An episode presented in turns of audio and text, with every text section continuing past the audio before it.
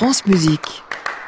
Bonsoir Lionel Esparza, à demain pour un nouveau Classique Club. 1, 2, 3, 3, Hein? Encore une fois?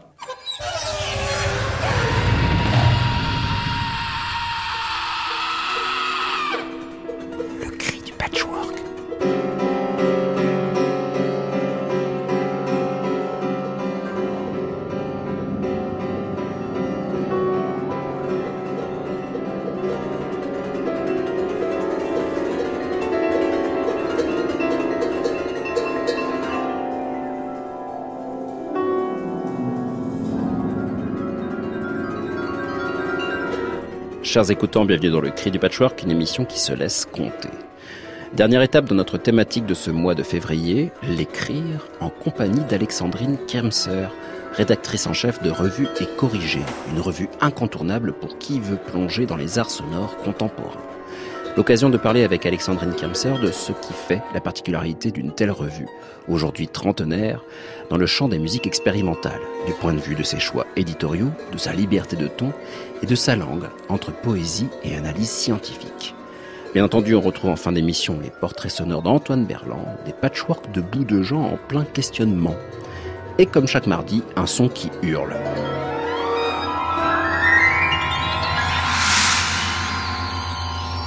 Le cri du patchwork, thème numéro 43, épisode numéro 4, séquence numéro 1.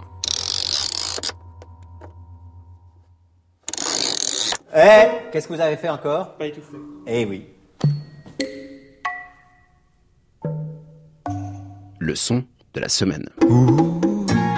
Cha cha cha de loup. Ouh, cha cha cha de loup.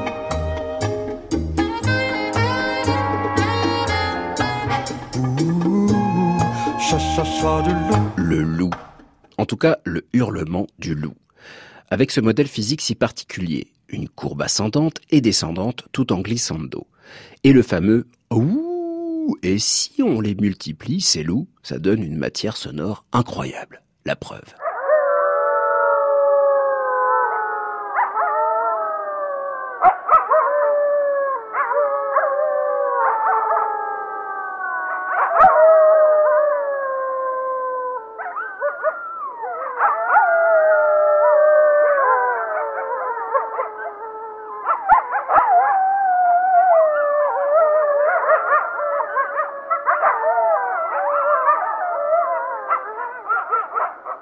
Une meute de loups, une chorale de loups. Et ce modèle, le compositeur Sébastien Gaxi l'a emprunté pour son œuvre Meeting with God en 2014, où il superpose des modèles de chants inuits, baleines, chouettes et donc loups transposés à l'orchestre. Une manière d'illustrer l'argument de la pièce. Un homme marche seul dans l'immensité du Grand Nord. Il va y croiser deux femmes inuites et un chasseur sami. Ils se mettent à chanter et réveillent Dieu un court instant l'homme repart dans sa solitude blanche, transformé par cette révélation.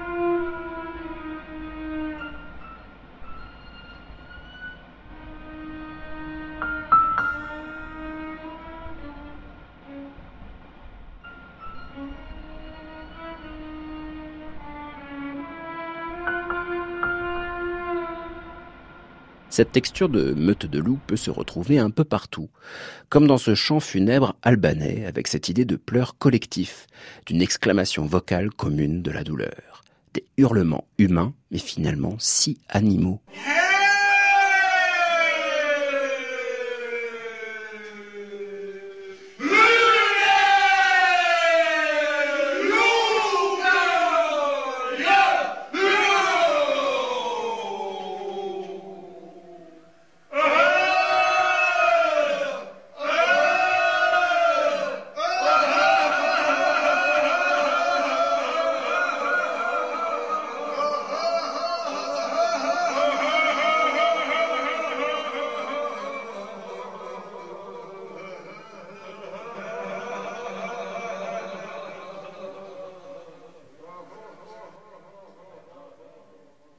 L'impression que les loups chantent. Lorsqu'ils hurlent, nous aimons, en tant qu'humains, les imiter. Et jouer avec leur vocalisation si humaine, quelque part. Wendy Carlos, dans Sonic Seasonings, au moment de l'hiver, a demandé à Rachel Elkind, son acolyte, d'entonner une forme de discussion avec une meute de loups. Et finalement, au tout début, on ne sait pas trop qui est l'humain et qui sont les animaux. Rachel Elkind, vous connaissez sa voix par ailleurs. Mais si c'est elle qui incarnait la voix synthétique dans l'Ode à la joie de Beethoven, dans le BO d'Orange Mécanique. Bon, c'est vrai que c'était pas vraiment sa voix, mais bon.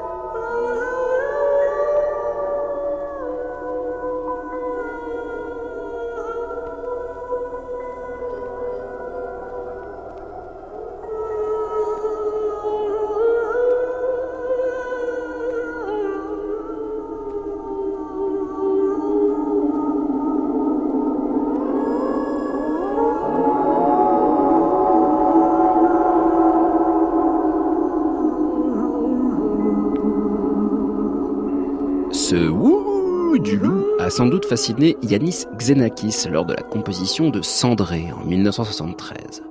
Dans le chœur mixte de 72 voix se détachent progressivement deux voix féminines, une soprano et une alto, qui entonnent un duo de wouh que l'on pourrait entendre comme deux loups perdus. Et si vous écoutez attentivement la voix d'alto, elle a quelque chose d'animal, de troublant.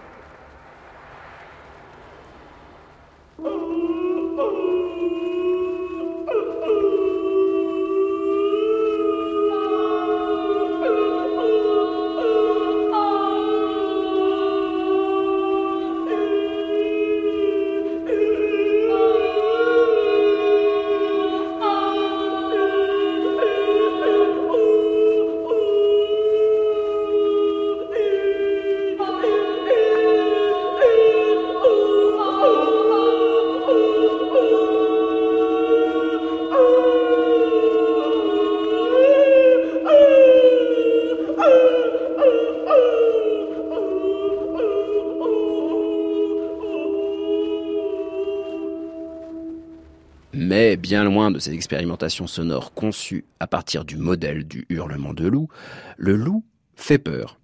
Sampler un loup, c'est évidemment planter un décor qui doit nous faire froid dans le dos. En voici un exemple fameux qu'il ne me sert à rien de présenter.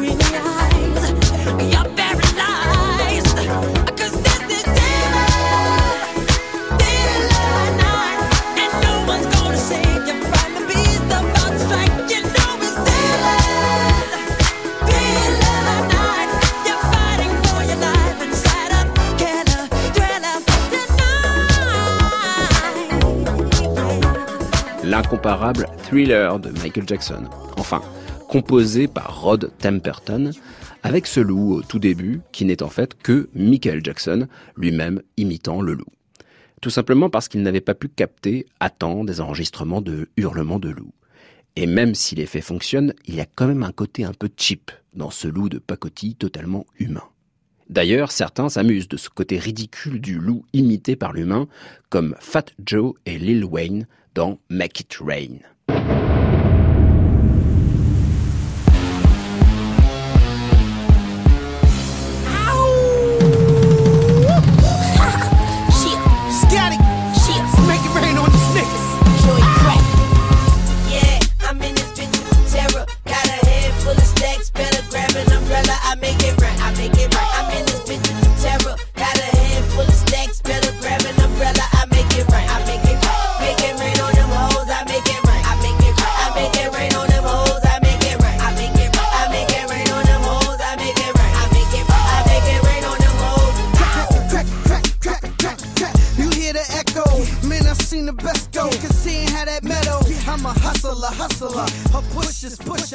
Alors vous allez me dire, il va le dire, oui Quand est-ce qu'il va le dire?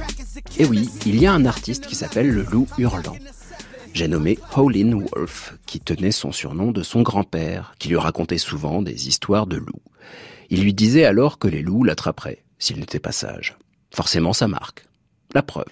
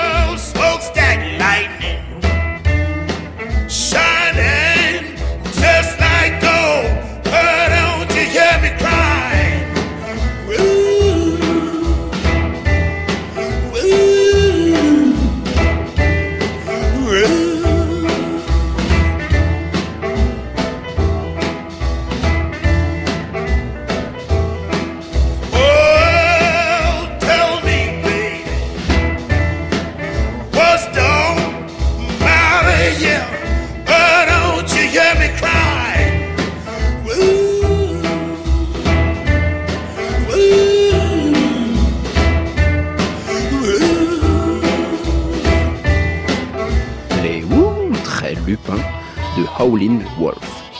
Bon, c'est bien beau d'imiter le loup avec la voix, c'est facile. Mais avec des instruments. Au tout début de Le Loup, la baraque foraine, une pièce méconnue de Henri Dutilleux, composée en 1953, on y entend des instruments singeant les courbes du hurlement de loup. Moins convaincant, vous me direz, oui, mais stylisé.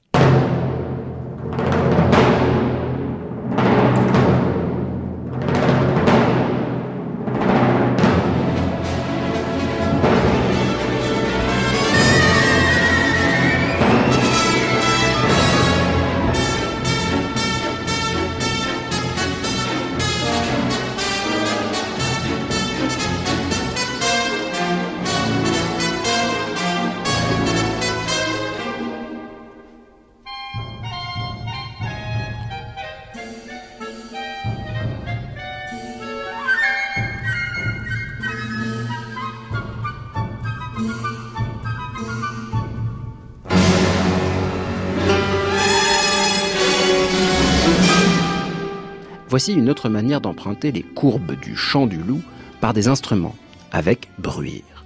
Bruire, c'est Jean de Rome, Claude Fradette, Martin Tétrault, Serge Boisvert et Michel Côté, des artistes québécois qui naviguent entre l'improvisation et l'expérimentation à tout va. Et c'est bien là que l'on sent l'écoute entre les instruments. Que ce soit avec la guitare au bottleneck, instrument avant ou trompette jouée en demi-valve, les musiciens se relaient dans ces textures de meute de loups, mais cool. Voici des loups, les doigts de pied en éventail sur un rocking chair.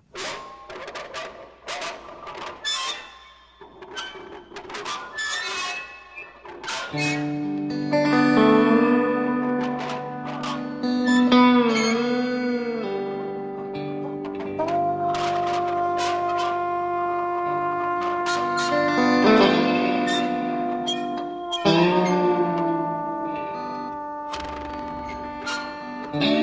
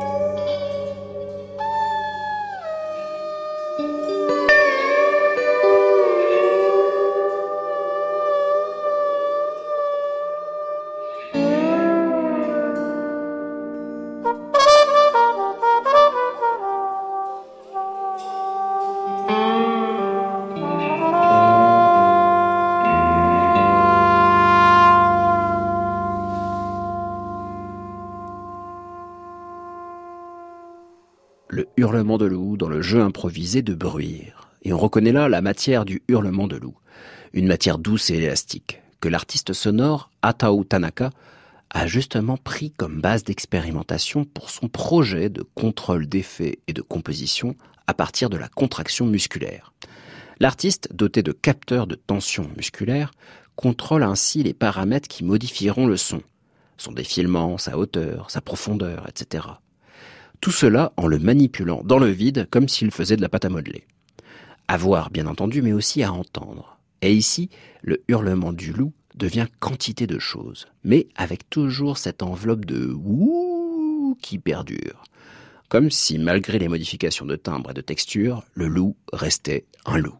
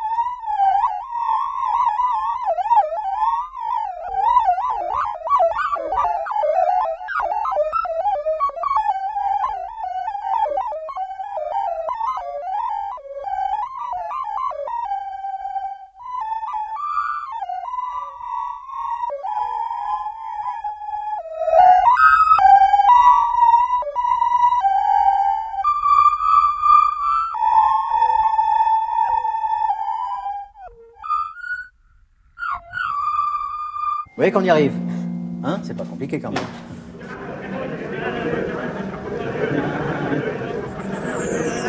France Musique. Le cri du patchwork, Clément Lebrun. Alexandrine Kermser, bonsoir. Bonsoir. Vous êtes auteur et rédactrice en chef de Revue et Corrigée, une revue spécialisée dans les musiques, alors on pourrait dire musique expérimentale au sens large, parce que ça comprend les musiques improvisées, musique écrite, musique expérimentale écrite, et puis toutes les musiques sonores, on va dire des arts sonores en général. Une revue qui fête ses 30 ans cette année, 30 ans d'une aventure extraordinaire. On a 118 numéros, le 118e est sorti en décembre dernier. Alexandrine, vous avez repris la revue il y a quelques années maintenant. Est-ce que vous pourriez nous dire ce qui fait la spécificité de cette revue, revue et corrigée dans le, dire, dans le panorama général de l'écriture sur la musique Alors déjà, vous avez commencé l'interview par euh, un petit problème définitoire. Hmm. Qu'est-ce que c'est que ces musiques Oui. C'est toujours euh, embêtant, on bute beaucoup, beaucoup. Et euh, très, très récemment, mais vraiment très récemment, j'ai enfin trouvé la solution, en fait, en rêve. Et la solution, en fait, c'est que c'est une question d'intention. Quelle est l'intention du musicien quand il fait sa musique? Est-ce que c'est d'être célèbre? Auquel cas, là, on est dans la pop. Est-ce que c'est euh, de faire de l'argent? On est encore dans la pop. Ou est-ce que c'est de juste de pratiquer ce qu'il aime pratiquer? Et là, on est dans une forme euh, non pas d'artisanat d'art, je dirais, mais plutôt euh, d'art artisanal. Est-ce que c'est vraiment ça? Il y a des gens pour qui c'est ça, hein, pour qui c'est juste continuer à pratiquer une pratique qui les passionne. Hmm. Et ça, c'est très très noble. Et puis il y a ceux qui ont euh, juste ce besoin, je crois, profond, de s'exprimer et d'exprimer qui ils sont et qu'ils le font en son. Voilà. Et ceux-là n'en ont euh, strictement rien à faire en fait de la gloire. euh, ni de de la reconnaissance l'argent. même. euh, C'est-à-dire que ils créent pour eux et avec Revue et Corrigé, donc ce magazine de, Mm. de la création. Vous êtes venu, euh, alors avec Jérôme Notinger, qui est un des créateurs au tout début, maintenant avec vous euh, en tant que rédactrice en chef, mettre des mots sur cette pratique qui est souvent de l'ordre de Mm, de mm, l'intime. Il y a quelque chose de, on va dire, de tendancieux à mettre des mots sur une pratique de l'intime, comme vous disiez, c'est-à-dire ils créent pour eux avant de créer pour les autres. Puis c'est même pire que tendancieux, c'est carrément casse-gueule, quoi. Donc déjà, c'est casse-gueule, c'est difficile, c'est très très difficile de, de parler de musique, toujours. Et puis, c'est une revue qui est depuis l'origine, dès l'origine, donc été créé par quelqu'un qui s'appelle Olivier Masson, et que je ne connais pas et que j'aimerais bien connaître. Et euh, dès le tout tout tout premier édito, donc du numéro 1, ça disait de John Cage à Fred Fries, de Pierre Schaeffer à Suicide, la musique de ces 40 dernières années, par sa brutalité et son désordre apparent, a bouleversé bien des principes établis. Cette dynamique continue de générer aujourd'hui une multitude de poètes et de chercheurs, tous portés par la passion de nouveaux langages. Les buts de Revue et Corrigé sont de rester à l'écoute de ces expressions nouvelles. C'est pourquoi les artistes interviendront eux-mêmes dans ces colonnes le plus souvent possible. Donc en fait, là, on avait déjà tout, et c'est complètement fascinant. On avait déjà tout. Bouleverser les principes établis, la passion des langages nouveaux, et donner la parole aux artistes eux-mêmes. Et je trouve ça assez in- insensé parce que ça fait 30 ans que ça dure, et ça n'a pas dévié. Et cet édito, je l'ai découvert la semaine dernière, donc euh, je le connaissais pas. Et je me rends compte que je j'y obéis euh, sans le vouloir. euh. À donner la parole aux artistes, parce que c'est vrai que lorsqu'on feuillette, par exemple, le sommaire, Je sais pas de- si je la leur donne, mais en tout cas, ils l'apprennent. Ils l'apprennent. C'est vrai Voilà, qu'ils proposent, ils proposent Oui, des articles régulièrement. Et par exemple, dans le numéro 118, on voit des noms euh, qu'on peut euh, rencontrer en tant qu'artiste dans différents disques, différentes propositions, qu'on passe ici, par exemple, au sein du Cri du Patchwork, avec Michel Henritzi, par exemple. On a Jean-Christophe Camps, qu'on a reçu ici. Et on a Casper Toplitz, qui suit une sorte de feuilleton incroyable depuis des années, qui s'appelle Ring Modulation. En donnant la parole aux artistes, est-ce que c'est aussi se dire, on va parler autrement de ces musiques que l'on pourrait quelque part analyser quasiment scientifiquement, c'est-à-dire presque de l'ordre de la physique. Les arts sonores, on pourrait très bien dire, ben voilà, une onde sonore sur laquelle on met tel filtre ou tel autre. Donner la parole à l'artiste, c'est essayer de rentrer dans une forme de poésie? pas entrer dans une forme de poésie. La, poésie, elle, elle existe, c'est la leur. Maintenant, mettre des mots sur euh, la musique, pourquoi faire? Déjà, on pourrait se dire. Il y a quand même beaucoup, beaucoup de, de gens, euh, je pense plutôt aux plus de 50 ans maintenant, parce qu'avec Internet, c'est plus du tout la même chose, mais les plus de 50 ans ont souvent, j'ai eu ce genre de témoignage, découvert la musique à travers des livres. Les livres étaient plus accessibles que les disques, fut un temps. Euh, donc là, oui, ça avait un sens. Euh, les chroniques de disques, par exemple, c'est un petit peu comme... il y a toujours une partie, un quart environ de la revue qui est, qui est composée de chroniques de disques. Euh, c'est un petit peu comme les, les critiques cinématographiques. Il y a des gens qui ne vont jamais au cinéma avant d'avoir euh, lu les, euh, les critiques de films. Il y a des geeks en musique qui achètent énormément de disques tous les mois et qui ont besoin d'un guide d'achat évidemment parce que sinon ils ils, euh, peuvent pas acheter tout ce qui sort. Donc il y a y a ce côté-là quand même, il y a ce côté euh, euh, très pragmatique de euh, découvrir et de, de savoir qui fait qui, qui fait quoi, avec quel instrument. Il y a un côté geek quand même. Oui, qui reste quand même, voilà. Évidemment, ça c'est euh, bon. Je suis pas la mieux placée évidemment pour euh, comment assumer ce côté-là parce que je suis moi-même pas tellement tellement geek. Et puis je suis pas musicienne, donc euh, voilà. On va revenir là-dessus justement, Ouais. Alexandrine sur votre votre regard de non musicienne, mais par contre de quelqu'un qui sait mettre des mots sur la musique, en tout cas ses propres mots. Et on va écouter d'abord un extrait sur d'un disque qui a été chroniqué, enfin dans cette, cette revue numéro 118, Mhm. euh, un disque d'Angelica Castello et Jérôme Neutinger, justement, un duo. On va écouter Quiver, Bichot 2, et c'est sorti en 2018.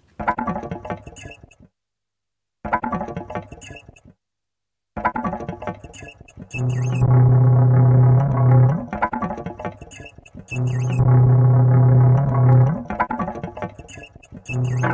you.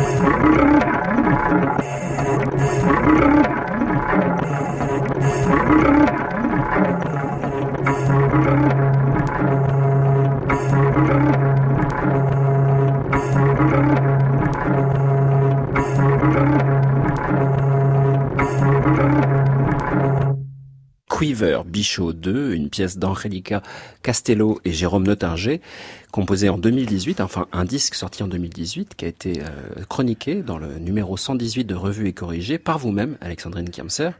Et je reprends quelques mots de cette chronique qui m'ont un peu euh, mis euh, l'eau à la bouche, ou plutôt le son à l'oreille.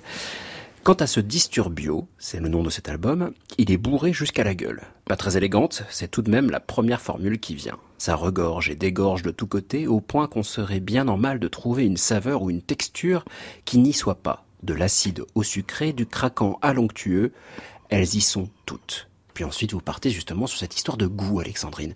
Vous parlez de cette formule qui est la première qui vous est venue. Est-ce que, quand, lorsque vous chroniquez, vous qui êtes non musicienne, mais par contre férue de ces musiques-là, est-ce que vous partez justement de cette première sensation d'écoute qui pourrait correspondre à finalement d'une sorte de sensorialité de l'écoute?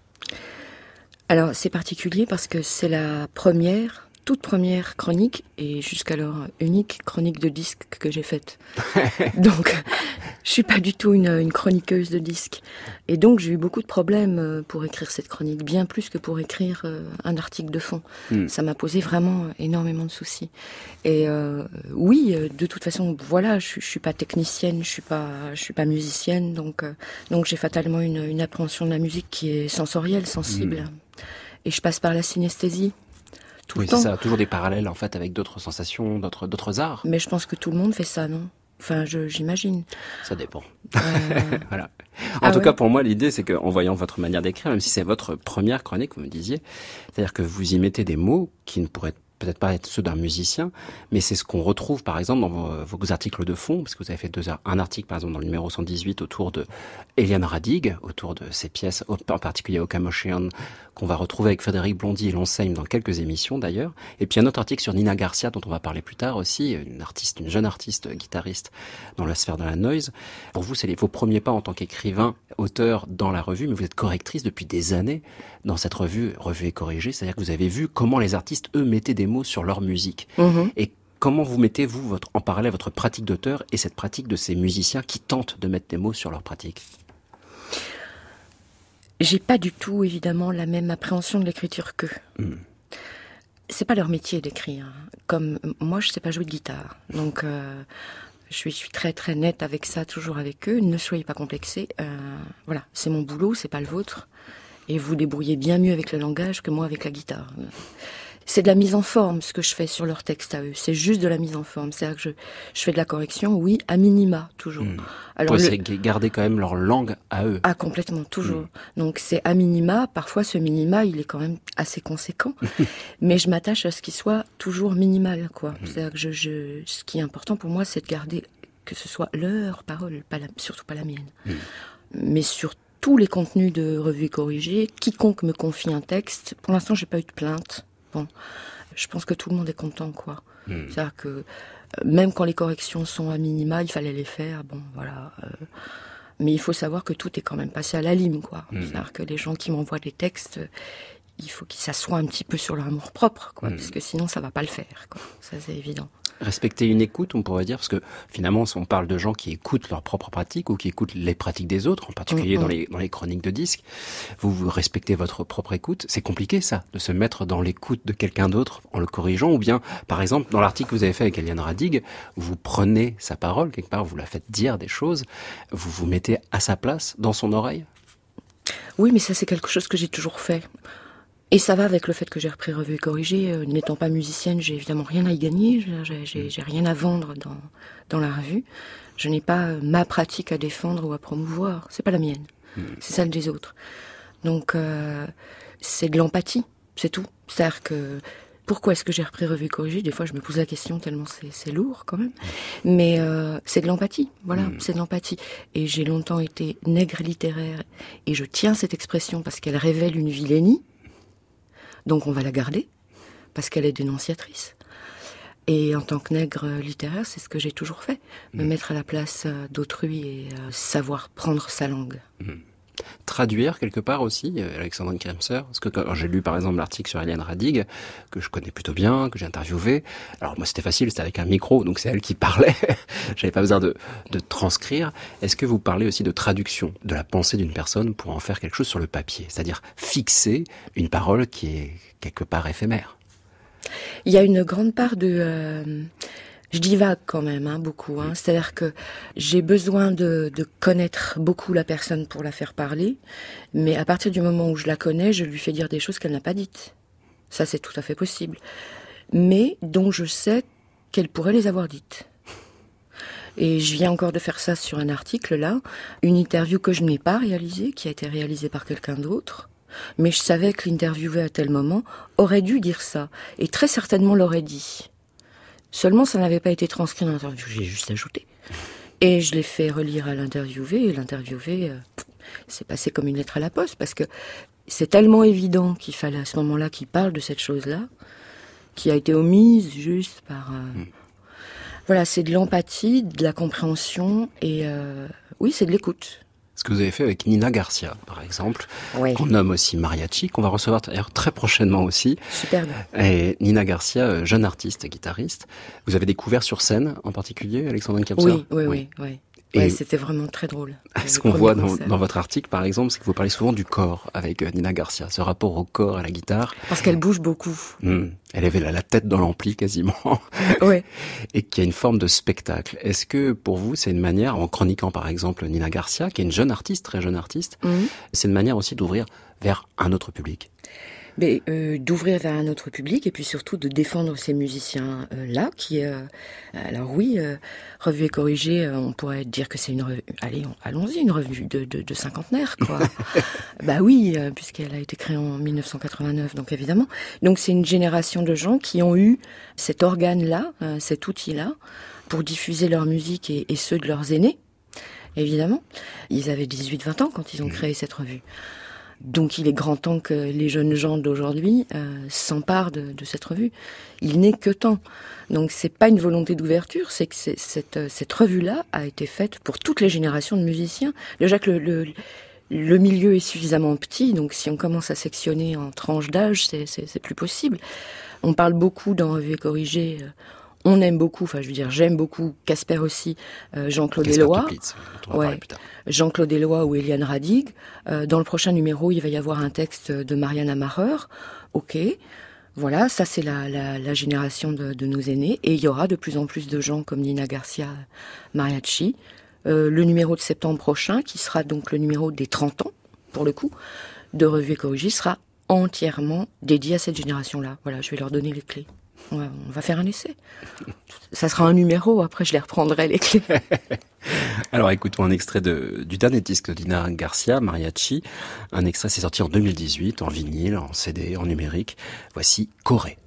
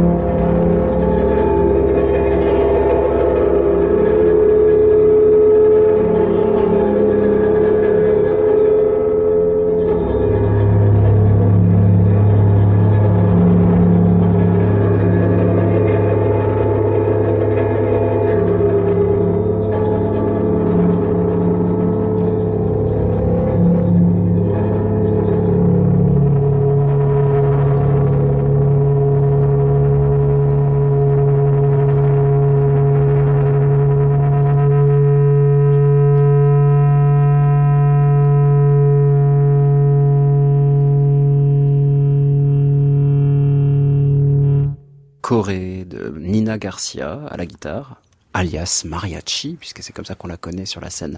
Alors Noise, même si mettre des catégories c'est toujours compliqué, on parlait de nommer ces musiques. C'est vrai que moi j'ai découvert par la scène Noise et Alexandrine Kirmser, quand on voit vos articles sur Nina Garcia, le mot Noise ne revient pas nécessairement.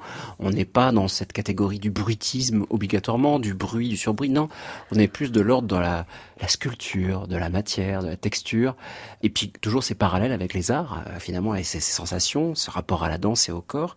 Ici, quand vous écoutez cette musique-là, pour vous, euh, aujourd'hui, après avoir écouté une quantité de choses, avoir participé à Revue et Corrigé avec ces artistes, est-ce que vous dites, en ayant mis des mots sur cette musique, sur cette pratique quasi intime de Nina Garcia, en ayant mis des mots, je maîtrise mon écoute après avoir mis des mots. Vous voyez ce que je veux dire Non, Nommer, c'est maîtriser, non, Non, non, non, je, maît- je maîtrise ma, ma langue. Je Oui. maîtrise pas sa musique. non, non, non, non, je maîtrise pas leur musique. Non, je maîtrise ma langue, Hmm. et c'est ça qui m'importe. Et je pense que, enfin, je, je sais même pas si je la maîtrise. J'ai j'ai plutôt l'impression qu'elle me maîtrise. Mais en tout cas, il y a de la maîtrise, ça c'est clair. Mais leur musique, non, non, je la, je la maîtrise pas mieux parce que je la nomme, je la comprends mieux. Euh, comprendre dans le sens euh, étymologique, c'est je la prends avec moi. Je la prends avec moi, vraiment. Je l'aime davantage en mettant des mots dessus. Voilà. dans un parcours personnel, là. Oui, mais je pense que euh, on la comprend mieux, on l'aime davantage en mettant des mots dessus. Et pour les artistes présents en tant qu'auteurs dans Revue et Corrigé, je pense à Casper Toplitz, Hein par exemple, est là depuis un, un certain moment maintenant, le fait de mettre des mots sur sa musique, pour lui, c'était une manière aussi de maîtriser son discours musical, de pouvoir y apporter justement du, pas du contenu, parce qu'il en a énormément, Casper, mais est-ce que ça a été une manière de maîtriser sa musique? Sa musique, je pense qu'il la maîtrise sans écrire dessus. Et D'ailleurs, il, il écrit pas sur sa musique, il écrit sur celle des autres. Je crois que pour lui, c'est un support de réflexion, euh, revu et corrigé, pour bâtir après sa musique. Mais c'est plus ça, c'est un support de réflexion. Il faudrait lui poser la question à lui, en fait. mais, euh, J'aime bien mais je- passer par vous parce que en, en préparant cette émission, vous m'avez dit que finalement le choc que vous avez eu de ces musiques, alors différentes, vous parliez euh, dans l'édito euh, du numéro de décembre, c'est ces arts différents, ces musiques différentes, ou musique oblique aussi, c'est un mot qui revient.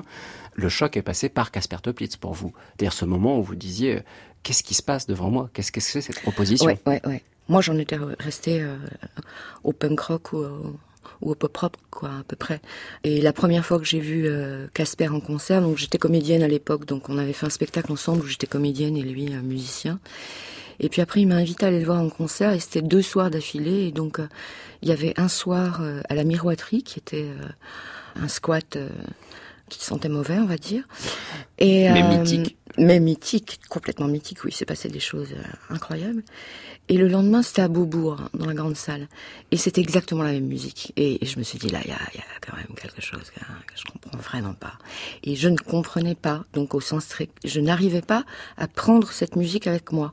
Et donc, en fait, c'est- comme... euh, ça demande un, un changement postural, mais presque comme quand on accomplit n'importe quelle tâche, un bureau ou quoi, et on n'est pas à l'aise, on n'est pas dans la bonne position, donc on cherche.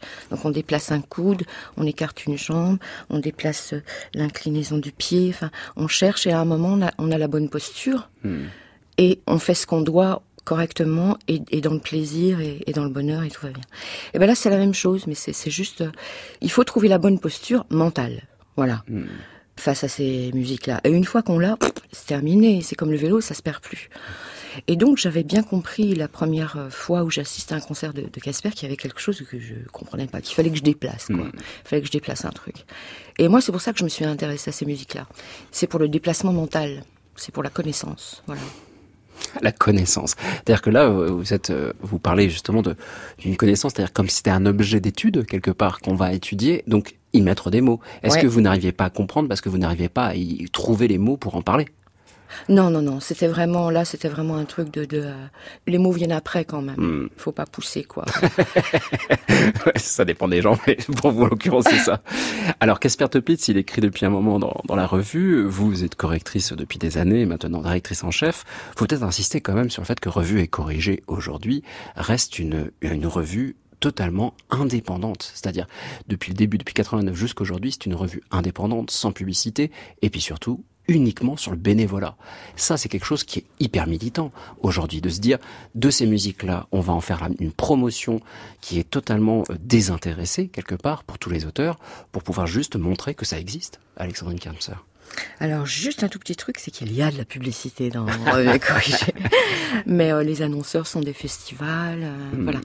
Et en fait, euh, c'est 30% des revenus de Revue et Corrigé, c'est les encarts publicitaires. Quand donc même, on en a ouais, besoin quand Oui, même. bien sûr. Voilà. Mais effectivement, on est, on est tous bénévoles, y compris euh, l'équipe interne, y compris, euh, ça, ça va jusqu'à la graphiste, Hmm. qui est graphiste de métier et qui donc euh, tous les trimestres fait son métier gratuitement, quand même, pour Revue et Corrigé. Donc ça va quand même relativement loin. Ce qui veut dire que les abonnés ne payent que le papier et l'imprimeur, quoi. Voilà. Donc ça, c'est le principe depuis le début. Mais il y a des publicités. Oui, c'est une forme de. Évidemment que c'est du militantisme. C'est comme ça que l'a conçu euh, Jérôme, euh, notre ingé, pendant 25 ans. C'est quelque chose qui a été fait à sa main, qui est pas facile non plus à assumer derrière. Les temps ont vraiment changé, quoi. Et puis la revue a beaucoup, beaucoup, beaucoup grandi. Ce qui veut dire que ça, représente de plus en plus de, travail. Et aujourd'hui, si, si je voulais le faire totalement, ce travail, ça serait un plein temps, quoi. Et, et c'est- pas possible. Mais est-ce que justement ce caractère euh, de bénévolat, ce paramètre-là dans la création de Revue et Corrigé fait qu'elle garde cette forme de jeunesse constamment dans l'écriture? C'est-à-dire que il n'y a aucun enfermement, il n'y a aucune, aucun enterrement dans la langue que vous utilisez dans Revue et Corrigé, et toujours ce, ce besoin, cette nécessité, on parlait de besoin tout à l'heure de créer pour le, le compositeur ou le musicien, est-ce que pour vous c'est un besoin de dire ça? Il y a une urgence à connaître ces musiques-là Mais il de toute façon, oui, il y a une urgence à sortir de la doxa dans tous les domaines, euh, vraiment.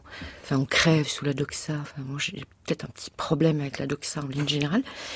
Et ces musiques sont faites pour ça, quand même, hein, pour, pour sortir du mainstream. Là, on est en plein dedans. C'est euh, c'est parfait la musique. C'est vraiment le médium parfait. C'est beaucoup plus difficile avec la littérature. Faut ouvrir un livre. Oh là là, c'est dur et tout. La musique, c'est ça va tout seul, quoi, quand même. Donc euh, oui, il y a, il y a ça. Et je ne sais pas si le fait que la revue tienne sur un bénévolat absolu soit forcément lié à la liberté de ton. Je pense qu'on pourrait la garder, la liberté de ton, et qu'il faut la garder, s'agissant de ces musiques-là, quoi qu'il en soit. quoi.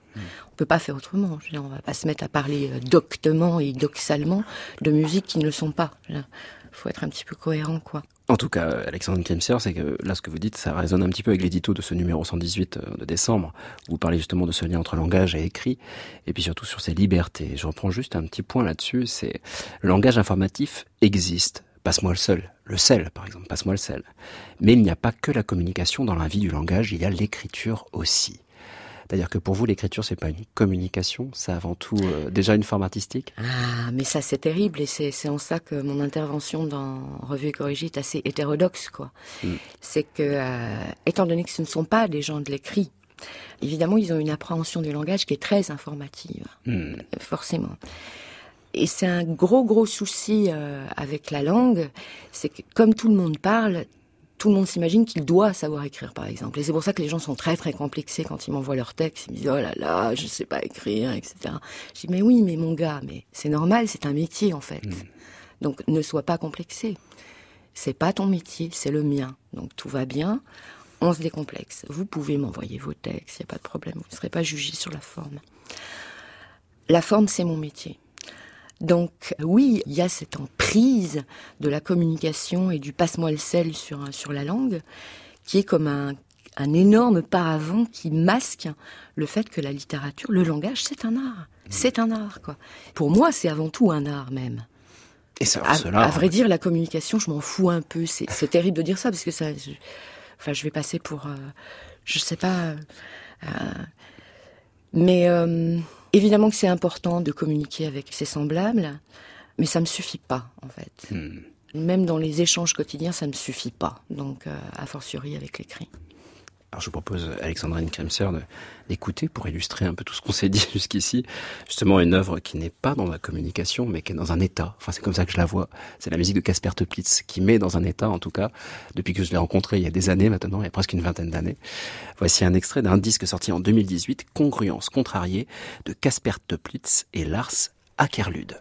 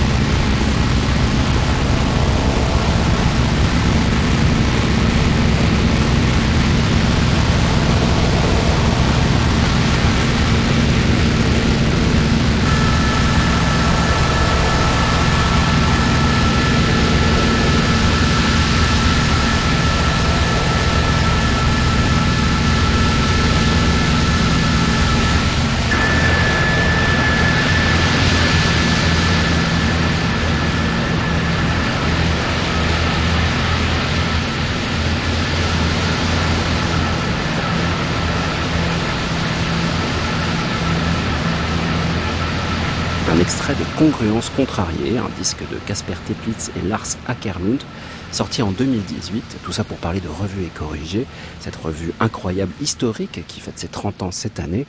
En septembre prochain, donc sortira le numéro des 30 ans, mais d'ici là, en mars 2019, nous aurons le numéro 119 avec des petites surprises à l'intérieur. Et évidemment, je vous invite tous à aller vous abonner sur le site revue-et-corrigé.net. Un abonnement très peu cher, vous disiez Alexandrine, on paye en fait euh, le papier et l'impression. Oui, 22 euros, 4 numéros, un an. Merci beaucoup Alexandrine Kermser d'être venue parler de, de cette revue et à très bientôt j'espère. Au Merci, revoir. au revoir. Et bonsoir Antoine Berland. Portrait sonore, Antoine Berland. Euh, faites un son aigu. Que pensez-vous de la musique? Musique, c'est ma vie. Bonjour. Dites bonjour. Bonjour. Portrait sonore de la cabine, 13 décembre 2017 à 11h. Ainsi font, font, font les petites marionnettes. Ainsi font, font, font trois petits tours et puis s'en vont. Oh le petit bonhomme en mousse.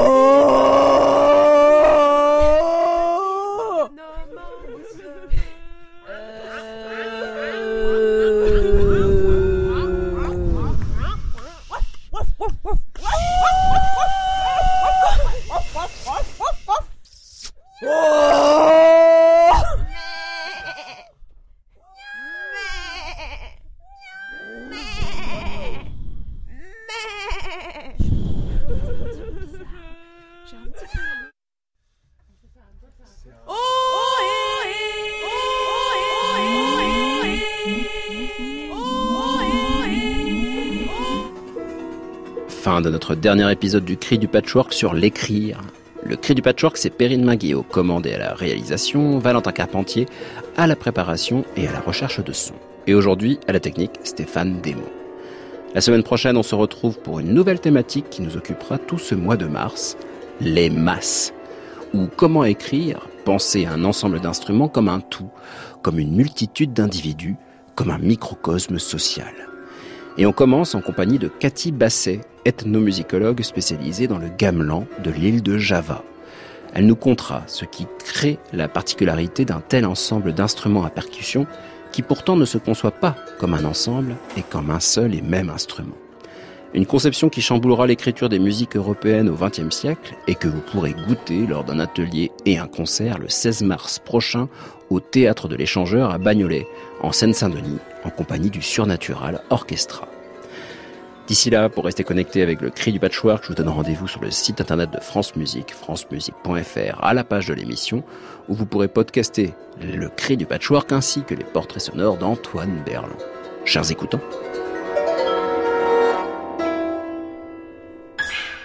Si je fais 1, tagaram, 1, parap, 2, ça suffit. Un. Il sait ce qu'il a à faire. 1, parap, 2, 3. C'est simplement pour savoir qu'on est ensemble. Hein. Bonjour, au revoir. Voilà. France Musique, il est minuit, l'heure de rentrer de plein pied et de pleines oreilles dans les nuits de France Musique, et on commence tout de suite avec Anne Montaron et Création mondiale. À réécouter sur francemusique.fr.